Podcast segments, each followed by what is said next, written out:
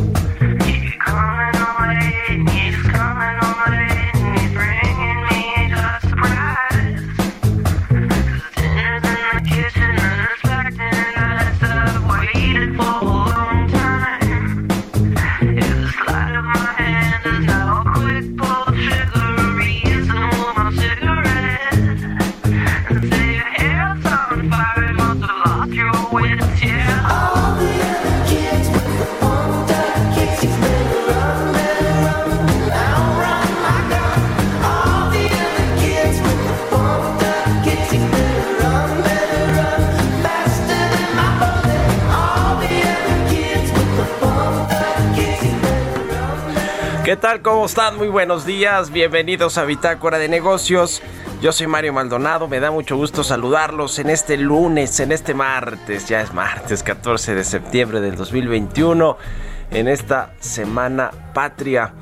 Les damos la bienvenida a todos los que nos escuchan a través de la 98.5 de FM aquí en la Ciudad de México, en Guadalajara, Jalisco por la 100.3 de FM y en Monterrey, Nuevo León por la 99.7 de FM. También a todos los que nos escuchan en otras ciudades y estados del país, de la República Mexicana.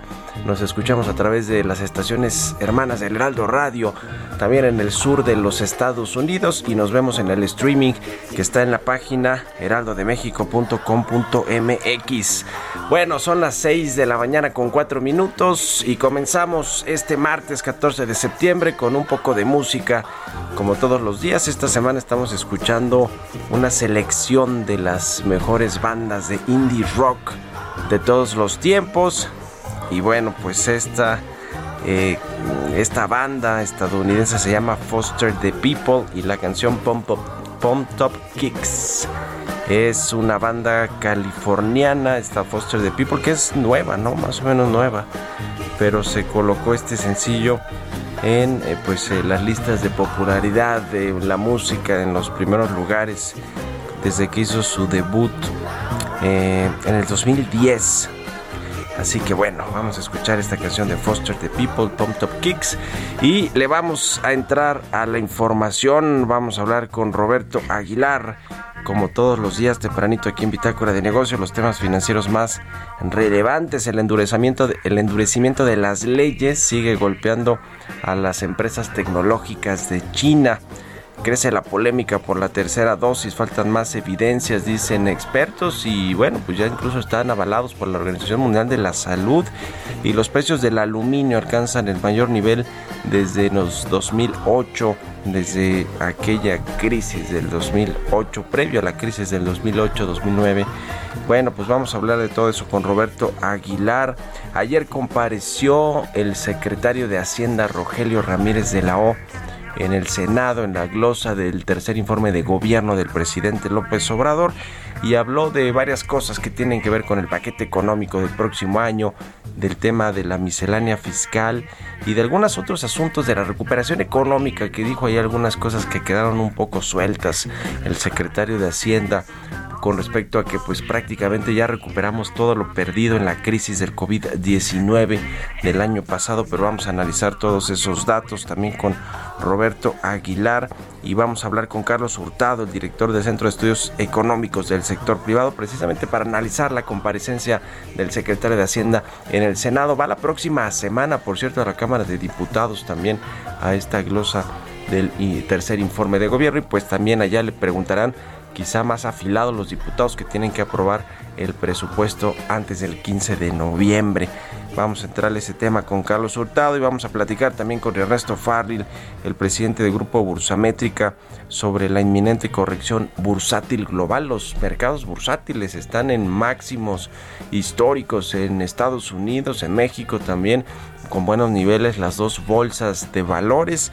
Vamos a platicar con Ernesto Farril qué, qué está pasando con este rebote que también han tenido las bolsas y que ha sido pues más importante eh, que, el que, ha que el que han tenido las economías, incluida la de Estados Unidos, con todos los eh, estímulos fiscales y económicos que les ha dado el gobierno y el Congreso allá en Estados Unidos.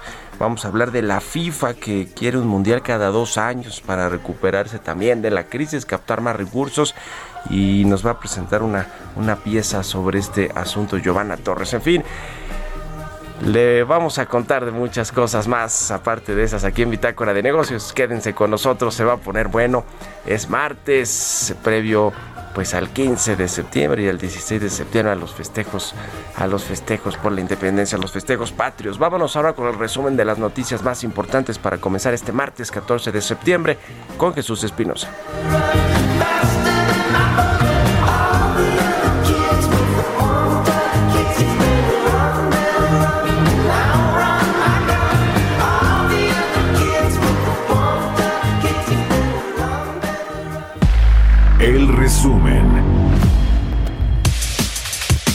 Durante su comparecencia en el Senado con motivo de la glosa del tercer informe de gobierno, el secretario de Hacienda Rogelio Ramírez de la O afirmó que el país se encuentra en un firme proceso de recuperación económica.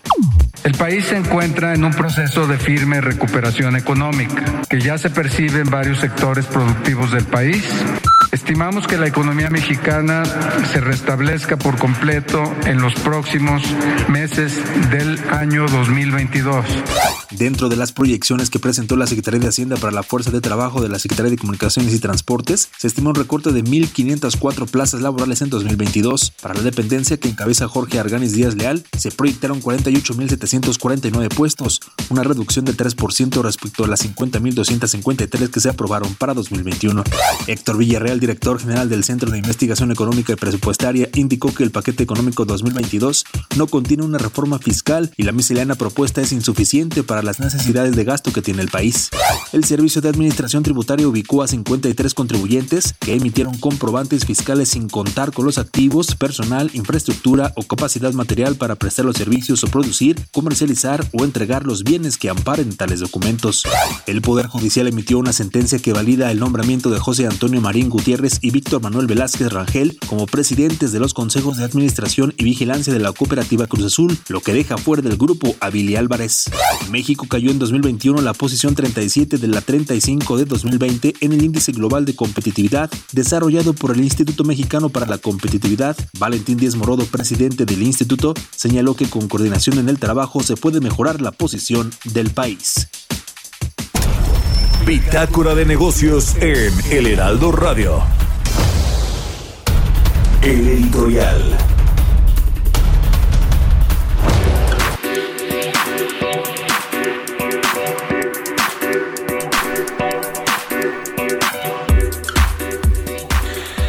Pues se presentó el secretario de Hacienda, Rogelio Ramírez de la O, en el Senado de la República. Habló sobre la recuperación. Ya escuchábamos los audios, le vamos a presentar otros a la mitad de programa, despuesito del corte de la media. Para eh, pues eh, darle todo el contexto de los dichos de, viva voz de Rogelio Ramírez de Lao, pero creo que los dos temas eh, que llamaron la atención fue este de la recuperación económica, dice textualmente, y lo escuchamos ahora en el, el resumen, en el segundo trimestre de este 2021 la recuperación del Producto Interno Bruto de México ya alcanzó 97.9% del nivel observado en el cuarto trimestre de 2019. Sumó cuatro trimestres consecutivos la recuperación sostenida.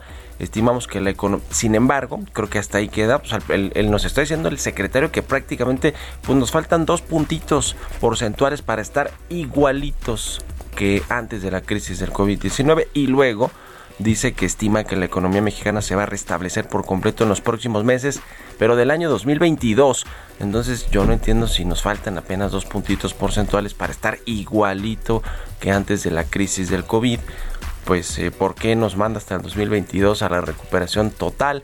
Porque la verdad es que hay muchos indicadores económicos, por ejemplo el tema de la industria manufacturera y el tema de la industria automotriz que para nada están cerca de estar a niveles prepandemia, ni este año ni el próximo, y así muchas otras industrias, la industria turística, la industria restaurantera, los servicios en general, el comercio, pero también eh, la, industria, los, eh, el sector secundario, en fin, eh, me pareció muy raro estos dichos del secretario de Hacienda y habló también del mercado laboral, dijo que 13 millones de personas eh, se reincorporaron a sus actividades en la población económicamente activa.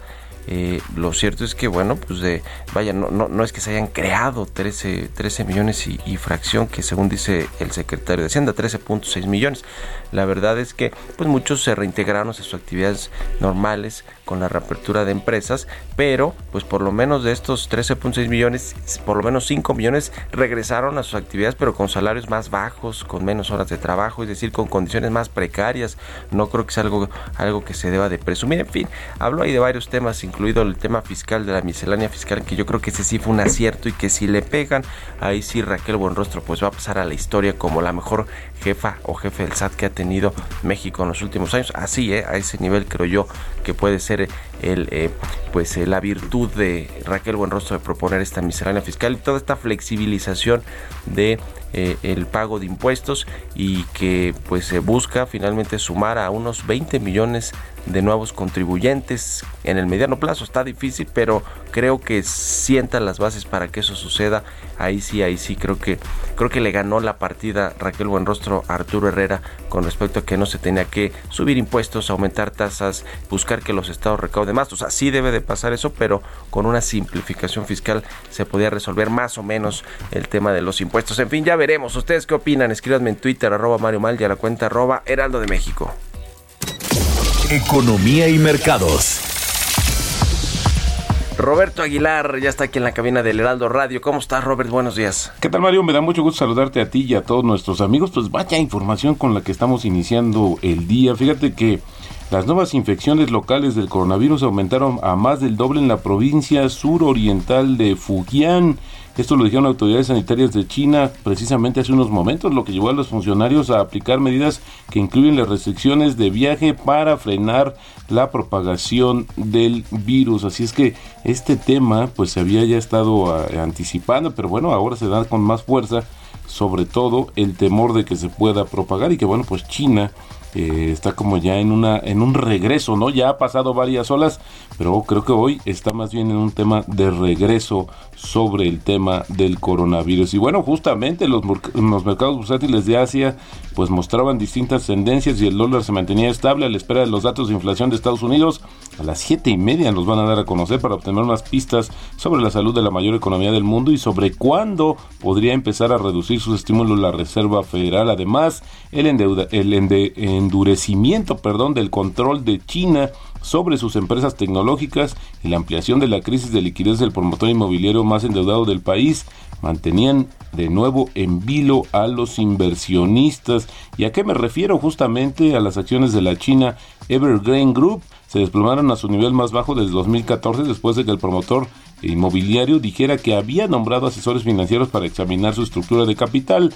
Las acciones tecnológicas por su parte eh, de China también están bajo la lupa después de que las autoridades dijeran a las principales empresas del sector del país que dejaran de bloquearse mutuamente los enlaces en sus páginas web. La directiva fue la última de una serie de regulaciones más estrictas que han arrastrado al índice tecnológico Hang Seng, que es el más importante, casi 40% desde su nivel máximo en febrero. Y bueno, tenemos varias compañías, hasta las de videojuegos, entrando en esta oleada de nuevas regulaciones por parte del gobierno chino. Y bueno, no se necesitan inyecciones de refuerzo de la vacuna para la población en general, eso lo dijeron importantes científicos, incluidos dos altos funcionarios de la Administración de Medicamentos y Alimentos de Estados Unidos, la FDA y varios de la Organización Mundial de la Salud en un artículo publicado justamente el día de ayer los científicos aseguraron que no se necesitaba más evidencia, que más bien que se necesitaba más evidencia para justificar el refuerzo. Esa opinión no coincide con los planes del gobierno de Estados Unidos de comenzar a ofrecer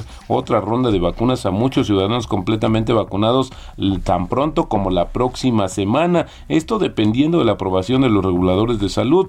Eh, la Organización Mundial de la Salud, por su parte, ha argumentado que las vacunas se siguen necesitando para ocuparlas en las primeras dosis en todo el mundo. Así es que crece la polémica, Mario, sobre el tema de la tercera vacuna, sí o no. La pregunta es si, si de repente también es una decisión personal. ¿Tú te la pondrías, Mario? Yo, yo sí. Híjole, yo estuve a punto de ponerme la hora que fui a Estados Unidos, Robert, pero pues no, la verdad es que necesitas más recomendaciones de los doctores, cosas así, porque yo me puse las primeras dos por ahí de febrero, marzo, pero en fin, yo creo que no, Robert hasta que haya la certeza, evidencia científica, ¿no? Porque a ver, si me diría López Gatel Pontel, pues esto sería lo contrario, porque no todo mal con el subsecretario de Salud. bueno, y hablando sobre el tema de la expectativa inflacionaria, el dato que te digo que a las siete y media se va a dar a conocer la inflación correspondiente al mes de agosto, Resulta que las expectativas de los consumidores estadounidenses sobre cuánto cambiará la inflación en el próximo año y en los próximos tres aumentaron a los niveles más altos desde 2003. Esto según una encuesta publicada por la Reserva Federal de Nueva York. Las expectativas de inflación para el próximo año crecieron por décimo mes consecutivo a una mediana de 5.2% en agosto.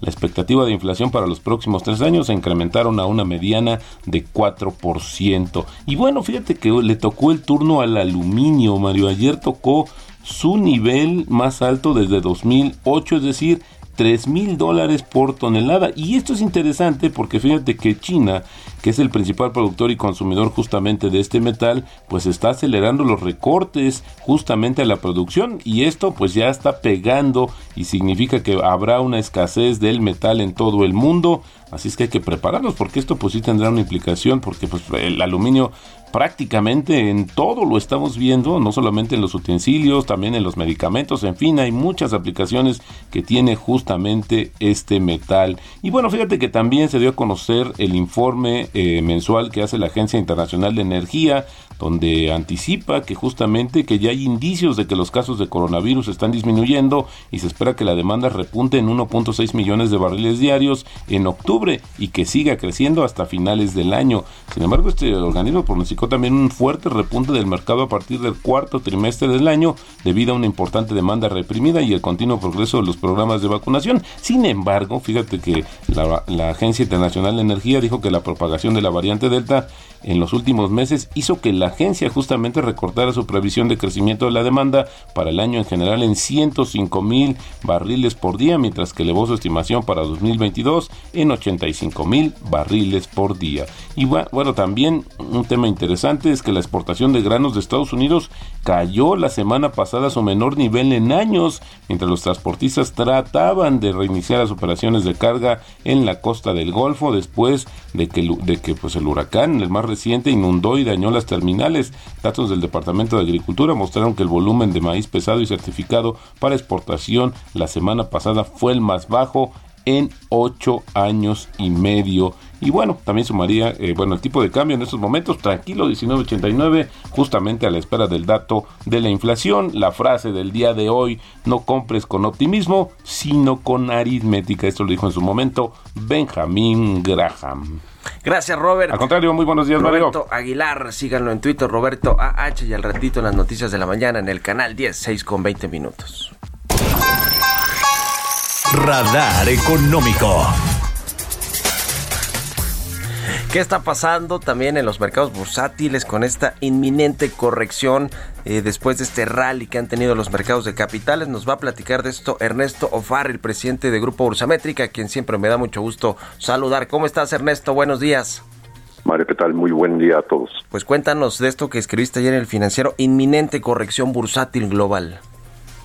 Bueno, pues eh, como analista, pues considero que si hay un rally muy fuerte de acciones en el mercado americano, que incluso se ha contagiado al mercado de México, pero pues empieza a haber una serie de síntomas con los que podrías ver que se viene una corrección. No estamos previendo un cambio de tendencia de largo plazo que sigue siendo claramente al alza, pero sí una corrección.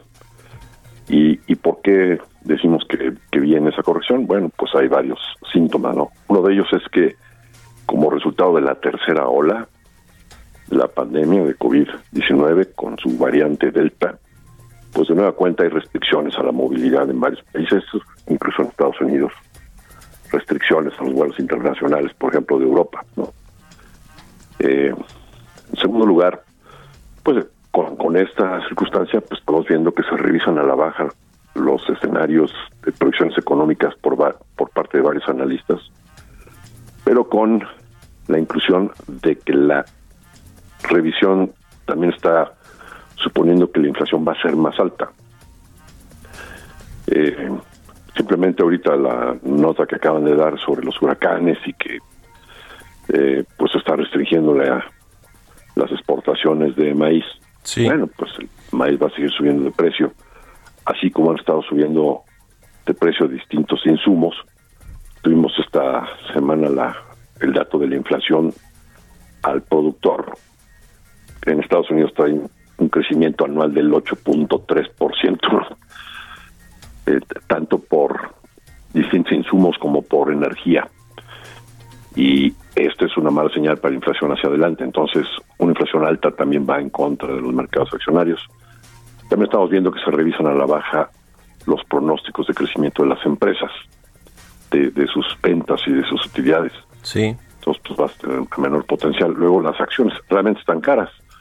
El múltiplo precio de la acción entre utilidad por acción que trae la empresa está hoy a 23 y medio veces, cuando en el promedio histórico, pues lo normal es que anden 17, 18 veces. Esto nos indicaría que hay más o menos una sobrevaluación de, de más de 30% en las acciones.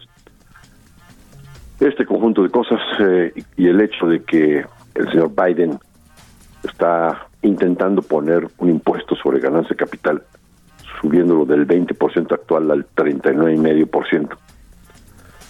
Y que la Reserva Federal está empezando o está pensando en, iniciar lo que se llama el tapering, que es cerrarle la válvula a la creación de dinero. Todo este conjunto de cosas es lo que nos dice se puede venir una corrección en, en forma inminente. Pues ya tendrán que estar contemplando esto ahí los analistas y por supuesto los inversionistas de lo que viene con los mercados bursátiles. Como dices, ha sido el caso creo que claramente de Estados Unidos y sus principales índices en otros lados del mundo también y ha contagiado esto a México y por eso el presidente López Obrador pues dice récord en el índice de precios y cotizaciones de la Bolsa Mexicana de Valores en, mi, en casi casi que en su gobierno, ¿no? Bueno, lo dijo en, el tercer año de, de gobierno. Gracias Ernesto, muy buenos días, un abrazo. Gracias a ti Mario, que estén muy bien todos. Vamos a una pausa, regresamos. Continuamos en un momento con la información más relevante del mundo financiero en Bitácora de Negocios con Mario Maldonado. Regresamos. Heraldo Radio, la HCL se comparte, se ve y ahora también se escucha. Estamos de vuelta en Bitácora de Negocios con Mario Maldonado.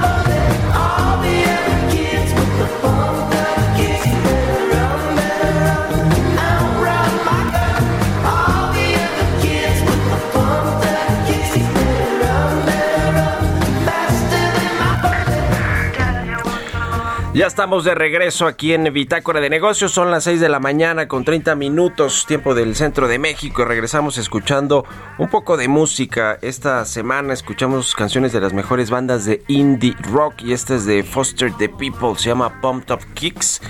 Y bueno, pues es una banda californiana que esta creo que fue muy famosa. No sé si es indie rock, esta está considerada. Parece más, suena más como pop, ¿no? Como las que le gustan aquí al productor a Jesús Espinosa, es muy popero ahí, todo el radio de este, eh, otro tipo ahí de, música más, más eh, de pop. Pero bueno, eh, está bueno, la verdad es que a mí sí me gusta esta canción también de Foster the People. Bueno, vamos, vamos a presentar el collage de las frases de Rogelio Ramírez de la O, el secretario de Hacienda. Le decía que en la segunda media hora del programa le íbamos a dar pues todo el detalle, las frases de viva voz de el secretario de Hacienda sobre eh, la comparecencia que tuvo ayer en el Senado en eh, pues esta glosa del tercer informe de gobierno de la administración de la 4T del presidente López Obrador. Vamos a escuchar lo más importante que dijo ayer Rogelio Ramírez de la O en el Senado. En 2018, el gobierno de México inició un proceso de transformación a través de cambios estructurales que hicieron posible un modelo de crecimiento económico sin brechas sociales. El país se encuentra en un proceso de firme recuperación económica que ya se percibe en varios sectores productivos del país. Este proceso comenzó en la segunda mitad del año pasado y muestra un ímpetu positivo que se extenderá en los siguientes años. Estamos a punto de sobrepasar los niveles económicos que teníamos antes de la pandemia. Al segundo trimestre de 2021, la recuperación del Producto Interno Bruto ya alcanzó 97.9% del nivel observado en el cuarto trimestre de 2019, sumando así cuatro trimestres consecutivos de recuperación sostenida. Estimamos que la economía mexicana se restablezca por completo en los próximos meses del año 2022. La transformación que está impulsando el presidente López Obrador está basada en dos elementos importantes, que son la estabilidad macroeconómica y social y la disciplina fiscal. La prudencia fiscal ha sido clave para lo anterior. No podemos gastar lo que no tenemos. Hoy México es un país más consciente que hace tres años en sus retos sociales y lo que implica. También es una economía de ingreso medio que ha evolucionado favorablemente tras pasar la más severa crisis sanitaria y económica del último siglo. Estamos entrando de lleno a una recuperación económica más balanceada y estabilizada. Recordemos que al primer impulso vino de la demanda externa durante 2020, el año de la pandemia, los apoyos sociales probaron ser una política contracíclica efectiva. En materia de empleo, ya se recuperó el 100% de los empleos perdidos durante la pandemia. El sector industrial ha mostrado un mayor dinamismo como resultado de la integración comercial con Norteamérica y políticas de distanciamiento social más flexibles.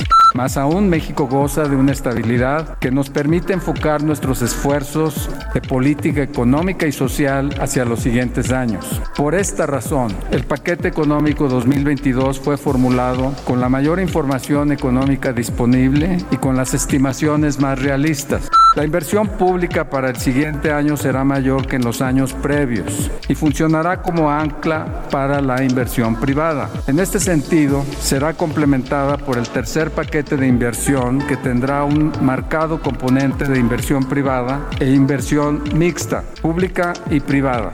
El gasto de inversión que se propone en el presupuesto de egresos de la Federación es una cifra histórica de casi un billón de pesos, lo que va a situar el gasto en inversión física en 3.1 puntos porcentuales del Producto Interno Bruto. Bitácora de negocios. Bueno, pues ahí escuchamos al secretario de Hacienda con pues eh, cuentas alegres, ¿no? La verdad es que eh, lleva todavía poco tiempo en el cargo Rogelio Ramírez de la O y le tocó entregar este paquete económico 2022 con lo que tiene que ver con el presupuesto, con la iniciativa de ley de ingresos, el marco macroeconómico y la miscelánea fiscal que, a mí en general me dejaron un buen sabor de boca. Falta ver qué hacen los diputados y los senadores en los ajustes que tendrán que hacerle y sobre todo falta ver si se cumple o no eh, en el 2022. Lo cierto es que a esta, eh, eh, pues, a esta administración de Hacienda encabezada por Rogelio Ramírez de la OPU le va a tocar un poquito más fácil la cosa, ¿no? A Arturo Real le tocó la crisis económica y siempre lo decía, la crisis económica y sanitaria y todo lo que generó el COVID-19. Ahora vienen tiempos de recuperación económica y, no puede ser peor pues lo que le va a tocar a Rogelio Ramírez de. Lo cierto es que sí es importante tener a un eh, capitán allí en eh, la Secretaría de Hacienda eh, pues eh, cuadrando todo en las finanzas públicas del país y en los presupuestos, en los paquetes económicos para que eh, la recuperación sea sostenida como dice. Creo que hay algunas frases, como ya le dije, del crecimiento económico que dice el secretario que ya casi estamos pues a niveles prepandemia que no se reflejan en los sectores económicos y en las industrias y en el consumo y en la inversión extranjera y en la inversión privada, en fin, en la inversión fija, pero pues parece ser que las cosas pintan mucho mejor hacia el cierre de este 2021 y en el 2022. Ojalá que, así sea. Vamos a seguir analizando este tema eh, con, otros, con otros invitados aquí en Bitácora de Negocios. Son las 6 con 37 minutos. Entrevista. Vamos a platicar con Carlos Hurtado, el director del Centro de Estudios Económicos del Sector Privado, quien siempre me da mucho gusto saludar. ¿Cómo estás, Carlos? Muy buenos días. ¿Qué tal? Muy buenos días, Mario. Gracias por tomar la llamada. Pues a ver, platícanos cómo viste el paquete económico, el análisis amplio que hicieron allí en el CESP sobre, sobre este eh, pues presupuesto, iniciativa de ley de ingresos, miscelánea fiscal y el marco macroeconómico que pues es estos supuestos económicos de crecimiento, de producción petrolera, de tipo de cambio, precio del barril de petróleo, son los que usan los secretarios de Hacienda para pues equilibrar o eh, que calcular bien los ingresos, ¿no? Los ingresos fiscales y los ingresos del sector público. Cuéntanos, por favor, qué, qué, qué destacas de este paquete económico. Mira, pues eh, eh sí, Mario, en efecto.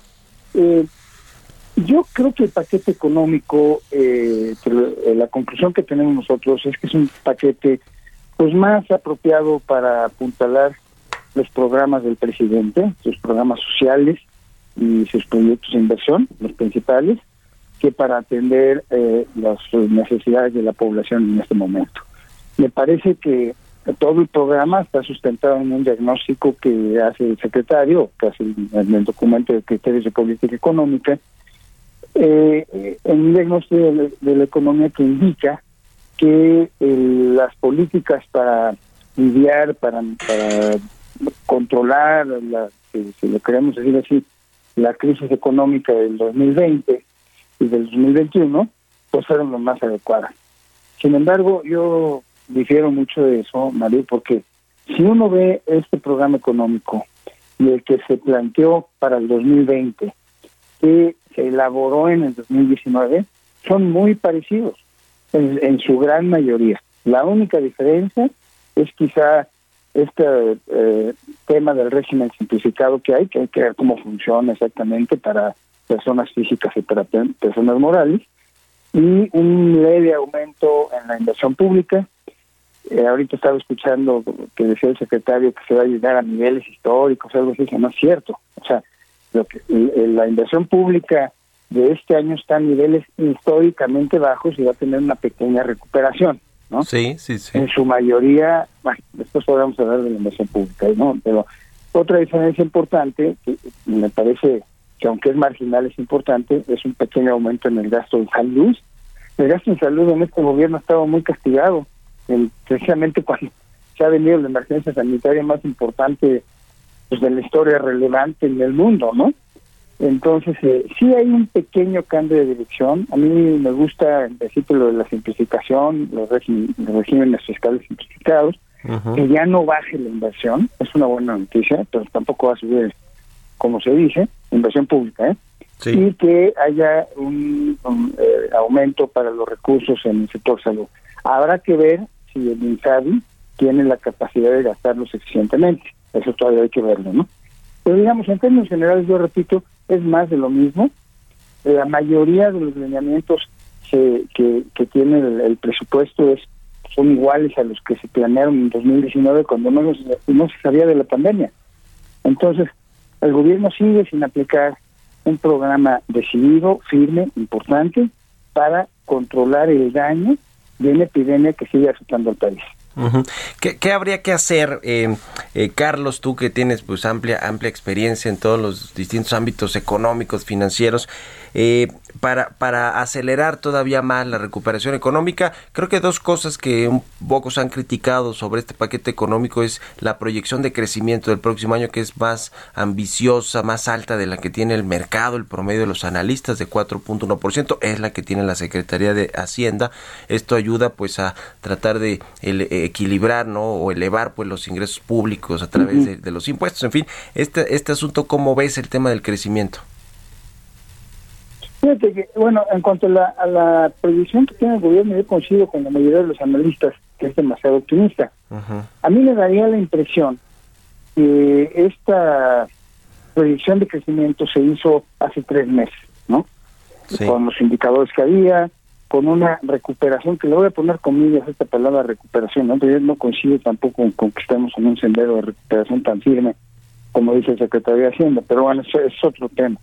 Pero digamos, hace, perdóname, hace dos o tres meses, pues sí se veían que los indicadores estaban levantando y acercándose muy rápido a su nivel prepandemia, que era un nivel muy deprimido. O sea, llegar al nivel prepandemia no es ningún triunfo, perdón.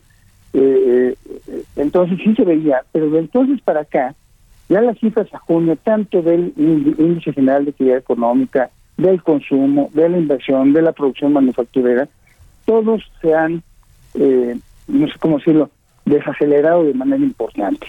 Consumo e inversión ya fueron negativos, el IAE también se desaceleró mucho, eh, producción manufacturera va también muy mal. Entonces, eh, sí la economía ha dado signos de que esa recuperación, repito entre comillas, se ha desacelerado mucho recientemente. Y parecería que los pronósticos que hace el, la Secretaría de Hacienda pues se quedaron con la historia un poquito previa, ¿no? Yo creo que hay cosas que se pueden hacer muy fácil. Digamos, por ejemplo, hacer proyectos de inversión que no sean solo mantenimiento de carreteras y eso, porque esa, esa lista que, sacó el gobierno que va a crecer mucho la inversión, la mayoría es mantenimiento.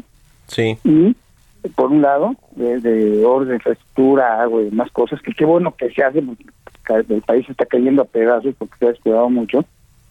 Y los, y los programas icónicos del presidente, el tren Maya, este, eh, digamos la refinería de Dos Bocas, el aeropuerto de Santa Lucía, que todos están llenos de problemas y ninguno tiene una evaluación costo-beneficio que nos indique que son rentablemente sociables, eh, eh, socialmente rentables. Sí.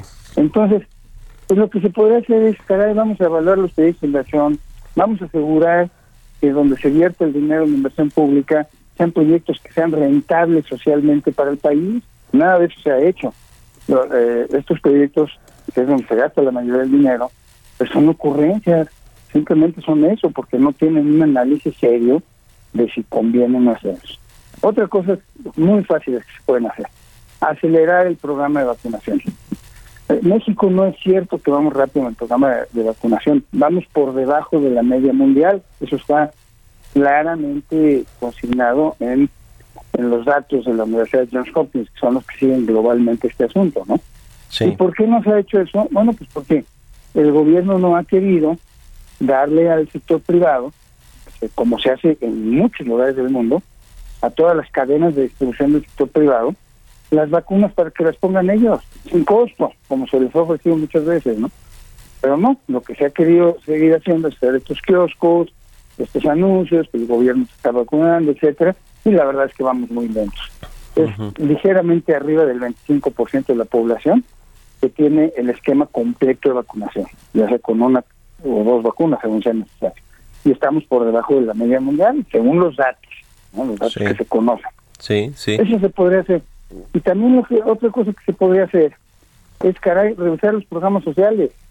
Los programas sociales, que también el secretario ahorita en el collage que, que pasaron ustedes dice que han sido una maravilla y que han ayudado, bla, bla. el número de pobres ha subido y los programas sociales de este gobierno han demostrado, como ya dijo el análisis de Coneval y la encuesta nacional de ingresos etcétera, que se han vuelto más regresivos, que se han vertido más sobre la población de altos ingresos que sobre la de bajos ingresos. Pues yo no veo ese diagnóstico tan tan favorable como lo pintan y que ya estamos en la recuperación, ya está firme. la verdad es que no hay signos de eso. Recuperar el nivel, Mario, y, y, tú dime si me estoy extendiendo demasiado, pero recuperar el nivel de 2019 no es nada. 2019 estaba muy mal. Sí, Cayó es un buen apunte, sí. 2018. Sí, sí, sí. Es un buen apunte ese, Carlos, porque efectivamente siempre, eh, ahora que, que hace, se hacen pronósticos o que se habla de, de la recuperación en- económica o por, por sectores, eh, etcétera, se dice, bueno, pues ya llegamos, estamos lejos o vamos a llegar pronto al nivel prepandemia, pero el nivel prepandemia en México, pues no fue bueno, ¿no? El 2019 la economía se estancó completamente sin que hubiera una crisis internacional, ni mucho menos. Eh, Es decir, la comparación tampoco es como tan, tan positiva. ¿Cómo ves el tema de, de- del déficit eh, fiscal, el déficit primario que eh, plantea el, gobierno para este 2021 y también para el 2022, más o menos ahí de por promedio de los 100 mil millones de pesos? Acaba con los, con los años de superávit eh, eh, primario, pero ¿cómo se ve este asunto? Porque ha sido un tabú todo en el gobierno el tema de contratar nueva deuda, ¿no? Del endeudamiento público. Se quieran usar estos derechos especiales de giro para prepagar deuda este, externa o deuda, deuda pública. ¿Cómo ves el, el asunto eh, financiero del gobierno? No, bueno, mira, o sea, yo yo creo que, eh, en primer lugar, no es cierto que no se haya contratado deuda nueva. Se ha contratado en cada año nueva deuda nueva dentro de los límites que el Congreso le ha Sí. autorizado al gobierno. Está el Yo no digo que sea sí, excesivo, sí. pero también es una mentira decir que no se ha contratado. Si se ha contratado, no tengo ahorita el número en la cabeza, pero sí nos lo dan los informes, 2019, 2020, 2021 se ha contratado nueva deuda. Ahora, que no ha sido excesiva, yo también creo, eso es una ventaja para México, porque eh, el, eh, México pues, de esta manera conserva un acceso a los mercados de capitales pues más favorable de lo que hubiera sido si hubiéramos incurrido en una deuda como lo hizo Colombia, Perú y, y muchos otros países, ¿no? Que están pues mucho más endeudados después de esto de la pandemia o hasta ahora que, que lo que México se endeudó y eso sin duda es un aspecto positivo porque nos aleja de la posibilidad de una crisis tradicional eh, con, con fuertes aspectos fiscales como son las que hemos tenido en México en, en décadas pasadas. Entonces, eso, eso sin duda, sin duda es positivo. Eh, eh, a mí lo que no me eh, convence mucho es que cuando se planea, como decía hace un momento, el, eh, el plan económico en, en 2019, para lo que viene del sexenio, de una perspectiva que obviamente no incluía la mayor emergencia superviviente que hubo, no nomás en México, sino globalmente, y entonces no se hace ninguna reasignación de gasto y de programas para eso. Mira, nada más para poner un ejemplo. Para este año se planean poner 60 y, creo que son 64 mil millones de pesos adicionales para terminar el tren, el tren Maya, ¿no? Eso es más, esos 64 mil es más que lo que se va a gastar eh, adicionalmente en salud. ¿no? Así digo, es, para mí pues eso refleja cuáles son las prioridades del gobierno, ¿no? Es, vamos a gastar más en, el tren Maya, pues, eh, eh, en el margen, que en salud. En salud se va a gastar 47 mil millones de pesos más, en el tren Maya 63 mil. En seguridad ciudadana, 30 mil millones de pesos más, eh, eh, cuando otra vez que se comparan inferiormente a los 63 mil adicionales del tren Maya. En la cifra de educación, 26 mil millones de pesos más. Los niños, ya está demostradísimo que los niños tienen un atraso brutal en la educación, porque en este país no todo el mundo tiene eh, televisión y no todo el mundo tiene una computadora para tomar clases. Pues yo digo, parte de lo del tren Maya lo haría para un programa de computadores, por ejemplo, para repartir a la gente que no tiene, para poner wifi en los lugares donde no hay y que haya computadoras Ujú. pero la prioridad es, es terminar el tren Maya y avanzar en la refinería de Dos Bocas que va a perder dinero. Sí, ¿Sí, correcto. Entonces, Todo lo demás que se dice es muy inercial. El gasto de mantenimiento, eh, todas esas cosas de gasto corriente, etcétera, es muy inercial. Las prioridades son en el margen, las mismas que el gobierno se ha fijado y se ha movido, pues, este año sí, una micra, pero un poquito, ¿no? Sí, sí, sí. Bueno, pues el tema también de las pensiones que cada vez consumen más recursos del presupuesto y más con, con esta eh, pues eh, propuesta que hizo el presidente de duplicar la pensión eh, universal o la pensión a adultos mayores. Es, es un tema ese junto con la miscelánea fiscal que si, si, si puedes y si quieres le entramos en, en otro día, estimado Carlos, para analizar el tema fiscal que me parece relevante porque ese sí es un cambio completo el que el que se plantea ahí para para el próximo año y este tema de la simplificación y el régimen de confianza me parece interesante de analizar. Si nos permites en, en, en otro en otro momento, Carlos, se nos acaba casi el programa. Te agradezco mucho como siempre que nos hayas tomado la llamada aquí en Bitácora de Negocios. Un abrazo y muy buenos días. A ti, María, un abrazo y saludos a toda la audiencia.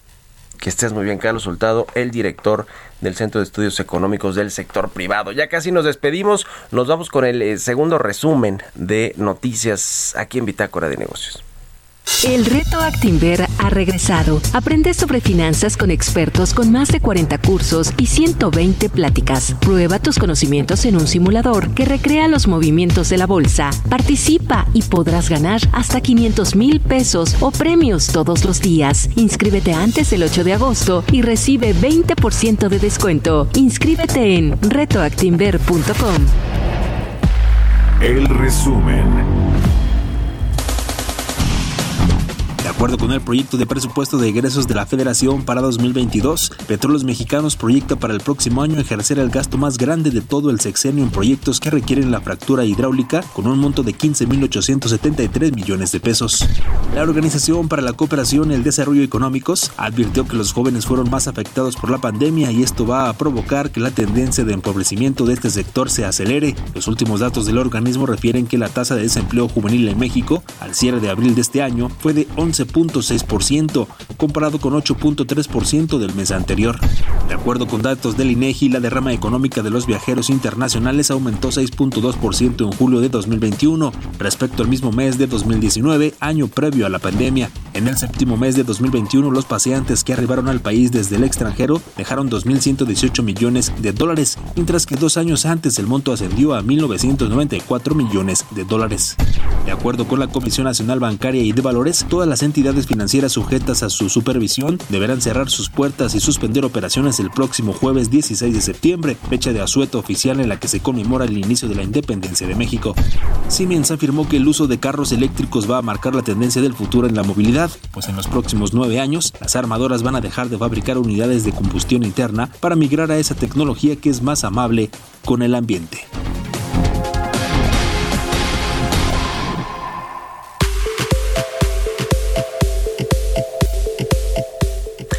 Bueno, pues ahí está el tema de eh, todo el análisis de la comparecencia de Rogelio Ramírez de la O ayer en el Senado. Va, va el jueves, eh, si no me equivoco, el próximo jueves 23 de septiembre a la Cámara de Diputados hablar de la glosa del tercer informe de gobierno y seguramente pues el paquete económico. Hoy, por cierto, el Heraldo de México en su versión impresa trae una nota interesante sobre la recaudación en gasolinas. Van por 318 mil millones de pesos en ingresos por gasolinas. Todo este asunto del impuesto especial para productos y servicios que tienen las gasolinas y el diésel. Échale un ojo ahí a la versión impresa y digital heraldodemexico.com.mx. Con esto nos despedimos. Muchas gracias por habernos acompañado este martes.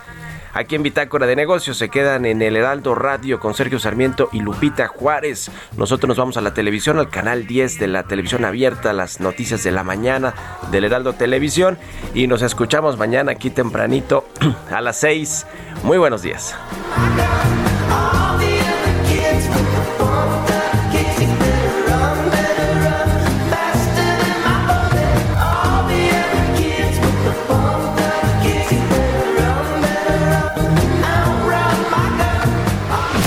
Fue Bitácora de Negocios con Mario Maldonado, donde la H suena y ahora también se escucha una estación de Heraldo Media Group.